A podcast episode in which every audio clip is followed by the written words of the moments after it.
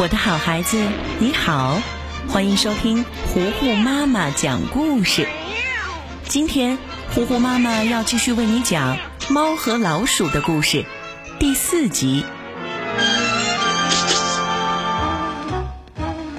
今天是个好天气，杰瑞正躺在一艘轮渡的摇椅上睡觉。忽然，一股奶酪的香味儿飘进了他的鼻子里，他咂巴了一下嘴巴。然后循着香味儿爬了起来。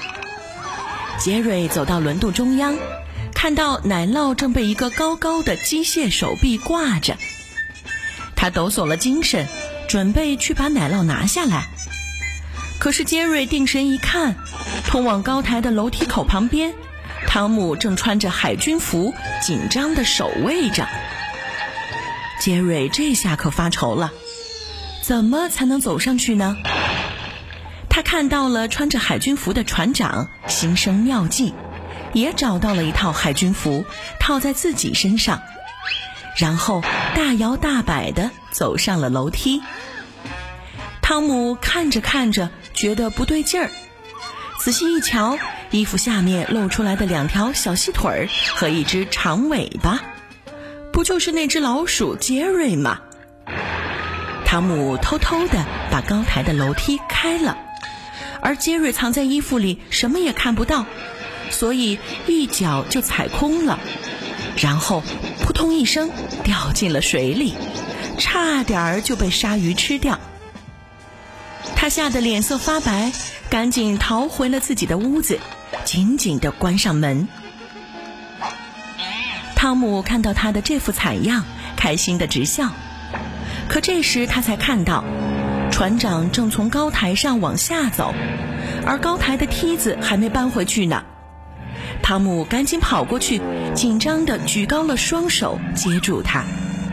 船长是平安落地了，可是汤姆却把木板砸出了一个洞，半个身子都悬在空中。这时，海里的鲨鱼也猛地冲向他，吓得他呲溜就爬了上去。脖子还卡着那块木板，杰瑞跑过来，把汤姆脖子上的木板使劲儿地转了好几圈，然后木板嗖嗖嗖，就像直升机的螺旋桨一样，把汤姆带到了天空中。汤姆觉得飞行的感觉还不赖，他试了试，熟练地调整着这块木板，然后俯冲下去，追在杰瑞身后。杰瑞紧张地爬进水管里，汤姆也不甘示弱，也爬了进去。可是水管越来越细，汤姆爬的也越来越困难。好不容易从水管里爬了出来，他看到杰瑞已经靠着墙啃奶酪了。汤姆气冲冲地拿过高压水枪，对着杰瑞就喷起来，可是并没有水喷出来。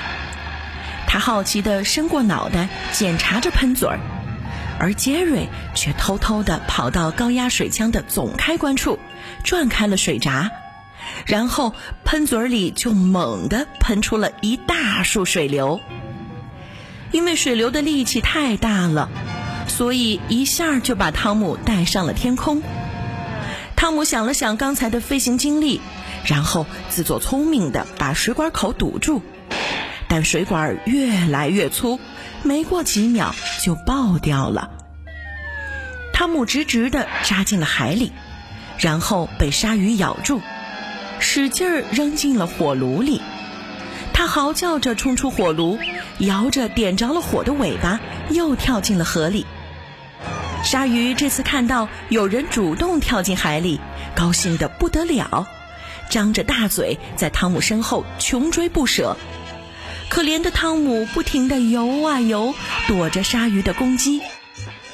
而杰瑞呢？他换了一身整洁干净的水手服，正站在楼梯旁迎宾呢。猫和老鼠的故事第四集，今天就为你讲到这里啦。我的好孩子，我是糊糊妈妈。